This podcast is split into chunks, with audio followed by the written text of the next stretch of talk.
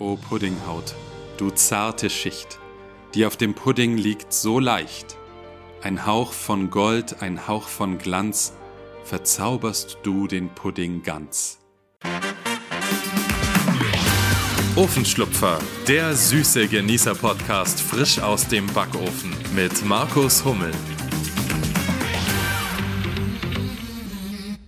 Und damit herzlich willkommen zur dritten Folge von Ofenschlupfer. Eins kann ich euch an dieser Stelle schon mal versprechen, das wird heute eine richtig lustige Folge, in der ihr nicht nur ein brandneues Rezept mit vielen hilfreichen Tipps von mir bekommt, sondern in der wir auch gemeinsam in die Welt der Poesie eintauchen. Und damit ich euch erklären kann, wie es dazu gekommen ist, müssen wir ein kleines Stück in der Zeit zurückreisen, genauer gesagt eine Woche in die Vergangenheit. Hui! In der vergangenen Folge habe ich euch ja ein kleines Geheimnis verraten. Ein Geheimnis, das mit Pudding zu tun hat. Ich liebe Puddinghaut. Und weil ich bisher schon sehr viele Menschen kennengelernt habe, die Puddinghaut überhaupt nicht mögen, wollte ich mal rausfinden, ob ich mit meiner Vorliebe denn alleine bin. Und darum habe ich auf dem Instagram-Profil des Podcasts, at Ofenschlupfer-Podcast, eine kleine Umfrage gestartet, um mal rauszufinden, wer zu Team Puddinghaut und wer zu Team ohne Puddinghaut gehört. Und tatsächlich hat mich auch diesmal das Ergebnis der Umfrage wieder überrascht, denn die meisten Kommentare waren tatsächlich mit dem Hashtag Team Puddinghaut versehen. Das hat mich natürlich wahnsinnig gefreut und vor einer Woche, zu der wir jetzt eben gerade zurückgereist sind, habe ich davon meiner Freundin Evie erzählt. Und als die gehört hat, dass es da draußen tatsächlich so viele Menschen gibt, die Team Puddinghaut sind, hat sie nur den Kopf geschüttelt und war absolut entsetzt. Denn sie hasst Puddinghaut wie die Pest. Und um sie ein kleines bisschen zu ärgern, habe ich ihr Anfang der Woche eine Sprachnachricht geschickt, denn ich lag so ein bisschen kränkelnd zu Hause und in dieser Nachricht habe ich sie dazu aufgefordert, mir doch eine Ode an die Puddinghaut zu dichten, um mich aus meiner langweiligen Stimmung herauszureißen und für ein bisschen Entertainment zu sorgen. Und das hat sie tatsächlich getan, aber, aber, anstatt mir ein Loblied auf die Puddinghaut zu schicken, kam folgende Sprachnachricht zurück. Puddinghaut, du träges Teil, hängst lapprichtig in Puddingnei, nimmt man dich zärtlich in den Mund, kommt man ums Würgen nicht herum. Mit Vorfreude nahm man dich an, du undankbarer Scharlatan. Und dann der große Schreck. Nicht schmecken tust du, fühlst dich grausig an. Und hässlich bist du, der Hässlichkeit sein Vater. Ich weiß jetzt ganz genau, wie alle, die dem Team Puddinghaut angehören, gerade schauen. Euch ist jetzt vermutlich erstmal die Kinnlade runtergefallen und ihr habt euren Ohren nicht trauen können, was ihr da gerade gehört habt. Ja, das war keine Ode an die Puddinghaut, das war ein Diss-Track. Ja, und den konnte ich doch nicht einfach so stehen lassen. Da musste ich was dagegen unternehmen und da seid ihr ins Spiel gekommen. Ich habe auf Instagram dazu aufgerufen, dass ihr mir eine Gegenode an die Puddinghaut schickt, also eine positive Variante davon. Und die dürftet ihr mir entweder eingesprochen per Sprachnachricht schicken oder auch einfach als Gedicht geschrieben. Und tatsächlich sind ein paar davon bei mir angekommen und die werde ich euch jetzt heute vorspielen bzw. vorlesen und wir tauchen damit gemeinsam in die Welt der Poesie ein, von der ich am Anfang gesprochen habe. Und beginnen werden wir mit einem Gedicht von Katrin Greve, das sie mir auf Instagram als Sprachnachricht geschickt hat. Puddinghaut. Du wunderbare Puddinghaut, Abschluss einer feinen Masse, weiß gar nicht, warum ich dich hasse. Hab ich dich erst durchdrungen, hüpft der wahre Pudding auf der Zungen. Drum weiß ich, ohne dich gibt's keine Puddingmasse, und deshalb bist du für mich doch klasse. Man merkt schon, dass das bei der Katrin noch nicht so ganz 100% Puddinghautliebe ist, sondern eher so eine Hassliebe. Aber immerhin ist dieses Gedicht schon mal deutlich positiver als das, was mir die Evie da geschickt hat. Aber es geht auch noch eine Spur positiver, und zwar in dem Gedicht von der lieben Anja, die mir von der anderen Seite der Donau geschrieben hat, und das Gedicht werde ich euch jetzt vorlesen. O Puddinghaut, o Puddinghaut, auch wenn so manchem vor dir graut, ich lieb dich dafür ganz fürchterlich.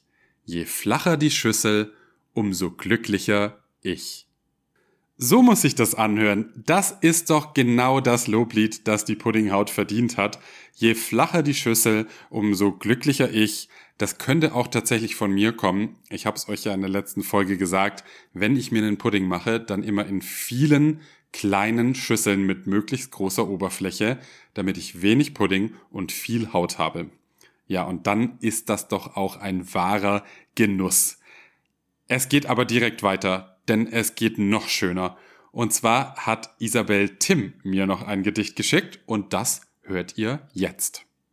Wer die Puddinghaut von meinem Pudding klaut und auf Verständnis baut, der schaut recht blöd drein, wenn plötzlich ein Löffel Pudding fein durch die Luft saust und dem Dieb der Puddinghaut das Antlitz versaut.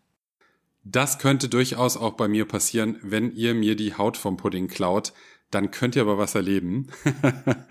Nein, keine Angst, ich werde nicht mit Pudding nach euch werfen, aber ihr werdet zumindest einen bösen Blick von mir bekommen. Und ganz ehrlich, ich könnte mir stundenlang eure Kreationen anhören und durchlesen. Da ist ja eine besser als die andere. Vielen, vielen Dank schon mal an dieser Stelle für das Einsenden eurer grandiosen Oden an die Puddinghaut. Eine habe ich tatsächlich noch bekommen und zwar vom Flo. Und Flo ist ein sehr guter Freund von mir, der zusammen mit seiner Frau Madeleine für den Backstübchen-Blog verantwortlich ist. Da solltet ihr auf jeden Fall mal vorbeischauen. Und mit den beiden habe ich schon oft zusammengearbeitet und werde das auch in Zukunft tun. Und Flo hat mir ein sehr, sehr langes Gedicht geschickt, das ich mir auf Anhieb erstmal gar nicht durchlesen konnte, weil das nämlich ankam, als ich gerade beim Arbeiten war. Ich habe nur gesehen, dass es sehr lang war und ihm dann zurückgeschrieben, wow, du hast dich aber ordentlich ins Zeug gelegt. Und daraufhin kam eine zweite Nachricht von ihm, in der er ganz ehrlich zugegeben hat, dass er es gar nicht selbst gedichtet hat, sondern dass ChatGPT die Arbeit für ihn übernommen hat. Für alle von euch, die jetzt nicht wissen, was ChatGPT ist, das ist ein sprach- und textbasierter Chatbot, der mit Hilfe von künstlicher Intelligenz Texte entwirft und mit dem ihr euch eigentlich auch unterhalten könnt. Und den hat Flo mit allen Infos gefüttert und am Ende kam dabei ein erstaunlich gutes Gedicht raus, das ich euch aber noch nicht jetzt vorlesen werde, sondern erst ganz am Schluss der Folge. Das nennt man dann einen Cliffhanger. Wir widmen uns jetzt aber erstmal dem Rezept dieser Folge und da habe ich mir diesmal einen schwäbischen Klassiker ausgesucht. Wobei ich ganz ehrlich sein muss, den habt eigentlich ihr ausgesucht. Denn bei der Umfrage auf Instagram durftet ihr zwischen Zitronenkuchen, Träubleskuchen und Pfitzauf entscheiden und ihr habt euch für den Träubleskuchen entschieden. Und der ist nun mal ein traditionelles schwäbisches Rezept und kommt hier aus dem Schwaberländle genauso wie ich, auch wenn man das nicht immer hört, was vermutlich der Schauspielschule zu verdanken ist. Aber tatsächlich komme ich aus dem Ländle, genauer gesagt aus Ulm, aus der Stadt mit dem höchsten Kirchturm der Welt und im Schwaberländle gibt's jetzt um diese Jahreszeit diesen klassischen Träubleskuchen einfach überall. Jetzt denkt ihr euch wahrscheinlich, Treibler, das hört sich ja an wie Trauben, aber ein Traubenkuchen ist es tatsächlich nicht. Es handelt sich nämlich um einen Johannisbeerkuchen. Bei uns hier im Schwaberländle heißen Johannisbeeren nämlich nicht Johannisbeeren, sondern Treibler. Und warum das so ist, das ist ganz einfach erklärbar. Wenn ihr euch mal so eine Johannisbeerenrispe anschaut, dann sehen die doch ganz ehrlich aus wie kleine Minitrauben. Und darum hat man sich bei uns hier gedacht, nennen wir das doch einfach Treibler. Wenn ihr des Schwäbischen aber nicht mächtig seid, könnt ihr auch einfach Johannisbeerkuchen sagen, das ist genauso gestattet. Die ersten Treibleskuchen, die sieht man so rund um den Johannistag zum ersten Mal, denn der Johannistag oder auch der 24. Juni ist der Beginn der Johannisbeersaison. Da sind die meisten Johannisbeeren reif und ab diesem Tag gibt's übrigens auch keinen Spargel und kein Rhabarber mehr. Also merkt euch den 24. Juni. nach dem 24. solltet ihr keinen Rhabarber mehr essen, da er viel zu viel Oxalsäure ausgebildet hat und auch ein bisschen Ruhe braucht, um im nächsten Jahr wieder schön zu wachsen. Aber Rhabarber brauchen wir sowieso nicht für unseren Treibliskuchen, sondern nur Johannisbeeren. Und für einen traditionellen Treibliskuchen wird zuallererst mal ein Mürbteig benötigt. Der dient dann als Boden und als Rand und darauf kommt eine Füllung aus Eischnee, frischen Johannisbeeren und gemahlenen Nüssen. Das wird dann gebacken, anschließend mit Puderzucker bestäubt, mit Sahne serviert und das ist ein richtig schöner, fruchtig säuerlicher Kuchen, der einfach perfekt zum Sommer passt, weil er eben nicht so süß ist, sondern eher so eine schöne herbe Frische hat durch die ganzen Johannisbeeren. Bevor es jetzt aber mit dem Rezept losgeht, gibt's für euch noch ein paar Infos rund um die kleinen Bärchen. Bärcheninfo. Was ihr vielleicht nämlich noch nicht wusstet, ist, dass Johannisbeeren ein richtig tolles, lokales Superfood sind. Sie enthalten nämlich wahnsinnig viel Vitamin C, A, B, E und K und liefern außerdem auch noch Calcium, Eisen, Zink, Kalium und Selen. Es sind also richtig kleine Powerbeeren und eine kleine Portion davon deckt schon den Tagesbedarf an Vitamin C. Und dadurch, dass die so viel Vitamin C und auch viel Eisen enthalten, könnt ihr mit Johannisbeeren nicht nur Eisenmangel vorbeugen, sondern auch euer Immunsystem stärken. Noch besser als die roten Johannisbeeren sind übrigens die schwarzen. Die enthalten nämlich auf 100 Gramm viermal so viel Vitamin C wie 100 Gramm Zitronen. Ich persönlich bin ja tatsächlich auch ein Liebhaber der schwarzen Johannisbeeren. Die schmecken mir nämlich richtig, richtig gut. Und ich würde sogar sagen, dass sie mir besser schmecken als die roten. Also bin ich definitiv Team schwarze Johannisbeeren. Und zack, haben wir auch schon wieder direkt eine Umfrage für den Instagram-Kanal. Seid ihr Team Schwarz, Team Rot oder Team Weiß? Gibt ja auch weiße Johannisbeeren. Ihren Namen haben die Johannisbeeren übrigens vom eben erwähnten Johannistag, weil eben um diesen Tag herum die ersten Sorten reif sind, dachte man sich damals, Mensch, das wäre doch auch ein schöner Name für die Beeren, Johannisbeeren, also nennen wir die doch einfach mal so. Genug Fakten über die Johannisbeeren, jetzt geht's los mit unserem Rezept. Ihr bekommt heute von mir ein original schwäbisches Rezept für Treibliskuche. Das Rezept. Mmh. Wie immer werde ich jetzt mit euch das Rezept hier im Podcast durchgehen, aber ihr müsst keine Angst haben. Ihr braucht die ganzen Zutaten und Zubereitungsschritte nicht mitschreiben. Ihr könnt sie ganz einfach auf meinem Blog finden backbube.de slash podcast. Da sind alle Rezepte auch aus den vergangenen Folgen gesammelt und da könnt ihr euch das in Ruhe anschauen und jetzt einfach zuhören und genießen. Es geht erstmal los mit einem klassischen Mürbeteig. Dafür wende ich gerne die 1-2-3 Methode an, also ein Teil Zucker, zwei Teile Butter und drei Teile Mehl. Im Fall unseres heutigen Rezeptes also 100 Gramm Zucker, 200 Gramm Butter und 300 Gramm Mehl. Außerdem packe ich noch eine kleine Prise Backpulver, eine Prise Salz und ein Ei mit dazu und bekomme am Ende so einen richtig schönen, knusprigen Mürbeteig. Aber für den Anfang lege ich erstmal los und bereite mir eine Arbeitsplatte vor. Da habe ich so eine schöne Holzplatte, auf der man Teig wunderbar ausrollen kann. Und die lege ich mir auf die Arbeitsplatte drauf und gebe in die Mitte erstmal die Butter und den Zucker. Die beiden Zutaten verknete ich dann so lange miteinander, bis die Butter den kompletten Zucker aufgenommen hat und dann stelle ich das erstmal zur Seite. Denn als nächstes schnapp ich mir das Mehl, misch das mit dem Salz und dem Backpulver und siebe diese Mischung auf die Arbeitsfläche vor mir. Mit der Faust forme ich dann eine Mulde in dieses Mehl und gebe da den Butterzuckerbrocken rein und drück da ebenfalls eine Mulde in die Mitte, in die dann anschließend das Ei reinkommt. Das wird dann alles miteinander verknetet, so lange bis ein schöner glatter Teig entstanden ist und den könnt ihr dann zu einer Scheibe formen, ihn in Frischhaltefolie oder in Bienenwachstuch einwickeln und für eine Stunde in den Kühlschrank legen. Wenn die Stunde dann vergangen ist, dürft ihr euch eine klassische Springform schnappen. Die müsst ihr auch nicht ausfetten, weil der Teig schon genug Fett enthält. Und Genau den holt ihr jetzt aus dem Kühlschrank, legt ihn auf die Arbeitsplatte und rollt ihn ein bisschen größer aus, als der Durchmesser eurer Backform ist. Und fürs Ausrollen von Mürbteig gibt's auch direkt den ersten Backtipp. Der Backtipp. Ding. Damit euer Mürbteig beim Ausrollen nämlich nicht am Nudelholz oder der Arbeitsplatte kleben bleibt, könnt ihr den Teig einfach zwischen zwei Blättern Backpapier ausrollen.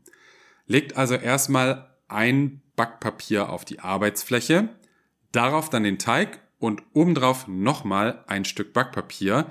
Und jetzt könnt ihr mit dem Nudelholz drüber rollen, hin und her und immer nach so fünf, sechs Mal rollen zieht ihr das Backpapier kurz ab und legt es wieder neu drauf, denn das Backpapier dehnt sich natürlich nicht mit aus und irgendwann bekommt ihr dann so Falten ins Papier und auch in den Teig und dann kann es doch sein, dass er euch am Ende reißt. Also immer mal wieder nach fünf bis sechs Mal hin und her rollen, das Backpapier kurz abziehen und wieder neu drauflegen. Backtipp Ende. Wenn euer Teig dann ausgerollt ist, dann legt ihr den in die Backform rein und drückt erstmal den Boden an und dann die Ränder. Und da solltet ihr schauen, dass der so etwa zweieinhalb bis drei Zentimeter hoch ist, der Rand. Der muss nicht bis ganz oben gehen, aber er sollte auch nicht zu niedrig sein.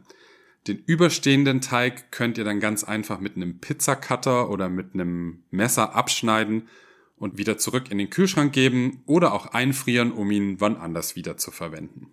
Der Boden wird dann ein paar Mal mit einer Gabel eingestochen und falls ihr euch schon immer mal gefragt habt, warum man das beim Mürbteig so macht, dann kommt hier auch schon die Antwort für euch. Das wird gemacht, damit die Luft beim Backen entweichen kann und sich im Boden keine Blasen bilden und er dann total uneben wird. Die Form mit dem fertigen Mürbteig, die könnte jetzt eigentlich schon in den Kühlschrank wandern, um da noch mal ein bisschen fest zu werden. Aber da wir später eine Füllung mit sehr hohem Fruchtanteil auf diesen Boden geben, besteht die Gefahr, dass der Mürbteigboden beim Backen relativ viel Feuchtigkeit zieht und nicht richtig durchbackt und dann am Ende so richtig matschig ist. Aber um das zu verhindern, kommen wir jetzt zu Backtipp Nummer 2. Der Backtipp. Ding. Wenn ich nämlich einen fruchtigen Kuchen backe, der einen Mürbteigboden hat und die Fruchtmasse kommt direkt auf den Teig, dann baue ich eine Zwischenschicht ein. Und für diese Schicht mische ich eigentlich meistens Semmelbrösel, gemahlene Nüsse und ein bisschen Zucker und streue die dann auf den Boden, bevor ich die Fruchtfüllung drauf gebe. Das hat zwei Vorteile. Zum einen saugt diese Schicht sehr viel Feuchtigkeit auf und dient zum anderen als Barriere zwischen der Füllung und dem Boden. Und dadurch wird der Mürbteigboden schön gleichmäßig knusprig. Backtipp Ende. Und genau das dürft ihr jetzt noch machen. Also einfach ein paar Esslöffel Semmelbrösel mit Zucker und gemahlenen Haselnüssen mischen, auf den Boden streuen und dann dürft ihr die Backform nochmal kurz in den Kühlschrank stellen, während wir die Füllung zubereiten. Für die Füllung brauchen wir jetzt zuallererst mal Johannisbeeren. Ich habe mich für 800 Gramm entschieden. Wenn ihr nicht ganz so viel Früchte drin haben wollt, könnt ihr auch auf 500 Gramm reduzieren. Aber ich finde, in einen Dreibleskuchen kehrt auch gescheit Dreibler nei. Also in einen Johannisbeerkuchen gehört eine ordentliche Portion Johannisbeeren. Darum die 800 Gramm Variante. Und all diese wunderschönen Johannisbeeren dürft ihr jetzt von den Rispen zupfen und das geht am einfachsten mit einer Gabel. Ihr nehmt einfach eine Rispe in die Hand, fahrt mit der Gabel langsam nach unten und schon lösen sich die Bärchen von ihren Rispen. Waschen könnt ihr sie dann in einer Schüssel mit Wasser, bitte nicht unter fließendem Wasser, das kann die Beeren kaputt machen. In der Schüssel mit Wasser ist es einfach angenehmer und wohltuender. Es ist fast so ein bisschen wie so, eine, wie so ein Spa-Erlebnis für die Johannisbeeren. Anschließend schüttet ihr das Ganze dann in ein Sieb und lasst die Beeren schön abtropfen. Als nächstes werden wir den Eischnee zubereiten und beim Aufschlagen von Eiweiß gibt's grundsätzlich drei Dinge zu beachten und wenn ihr euch daran haltet, sollte eigentlich immer am Ende ein gutes Ergebnis herauskommen. Die erste Sache, auf die ihr achten solltet, ist, dass eure Schüssel und auch die Rührelemente vom Rührgerät oder von der Küchenmaschine fettfrei sind. Das könnt ihr erreichen, indem ihr die Aufsätze und die Schüssel mit ein bisschen Essig oder ein bisschen Zitronensaft abreibt.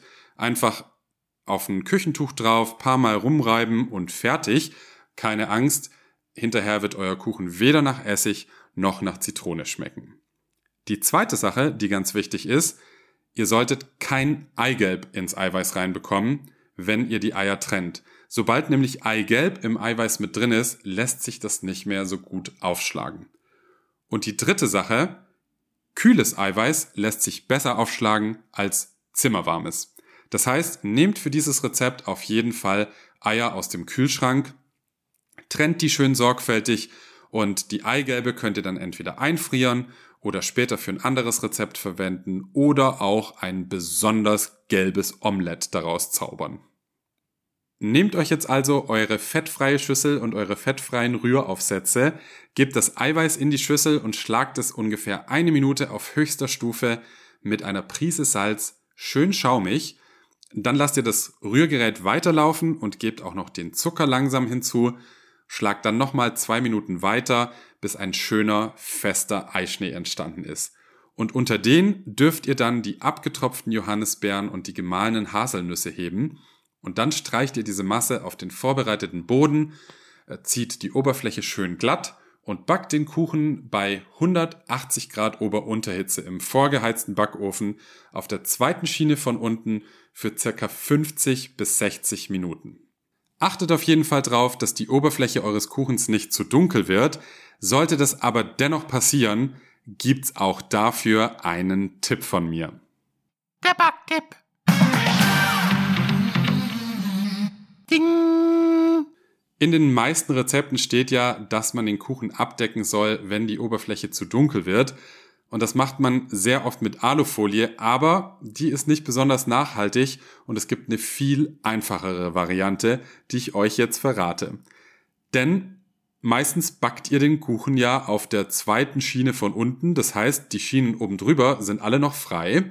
Und da kommt jetzt mein Tipp ins Spiel.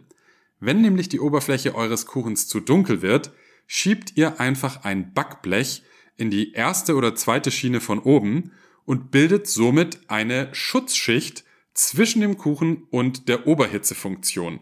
Damit wird euer Kuchen langsamer von oben dunkel und ihr könnt euch die Alufolie sparen. Backtipp Ende. Ja, und jetzt backt der Kuchen fröhlich vor sich hin.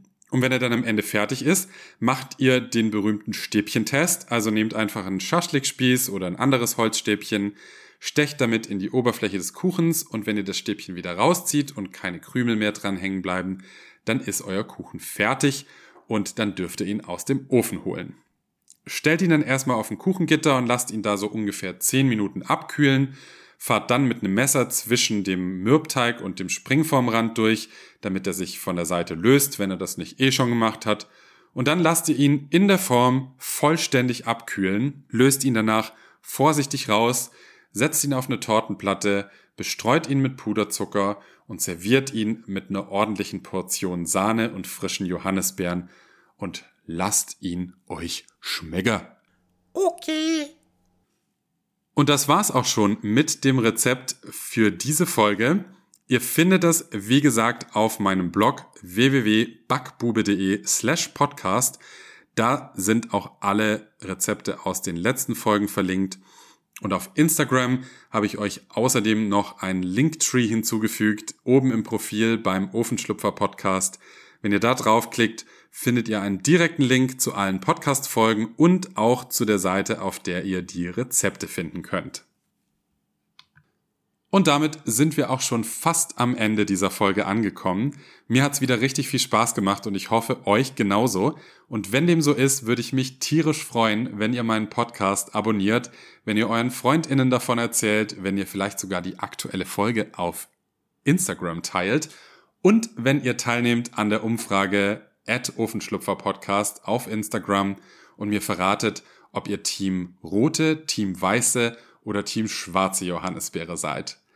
Alle Links zum Rezept, zu der Umfrage und zu meinem Blog findet ihr natürlich in den Show Notes und jetzt verabschiede ich mich schon mal von euch mit den Worten Möge der Schneebesen mit euch sein, aber als krönenden Abschluss dieser Folge gibt es jetzt noch das wunderbare Gedicht auf die Ohren, das der Chat GPT für Flo, für mich und für euch gedichtet hat.